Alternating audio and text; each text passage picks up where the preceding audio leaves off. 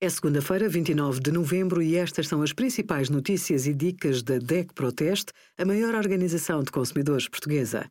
Hoje, em DEC.proteste.pt, sugerimos as diferenças entre os testes à Covid-19 RT-PCR, rápido de antigênio, serológico e autoteste, os direitos do consumidor quando um equipamento recondicionado avaria e os resultados do nosso teste a pellets.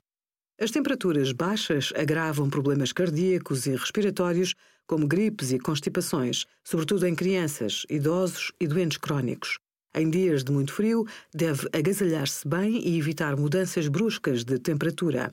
A acumulação do monóxido de carbono em locais fechados pode ser fatal, por isso, em casa, tenha cuidado com lareiras e aquecedores a gás para ajudar a aquecer em curtas horas entre refeições, optando por sopas e bebidas quentes como leite e chá. Vista várias camadas de roupa em vez de uma só peça.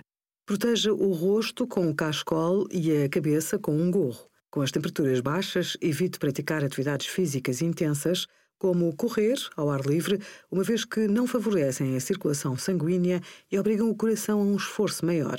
Em caso de dificuldade respiratória, se precisar de aconselhamento, ligue para a linha SNS 24 e, em caso de emergência, para o 112.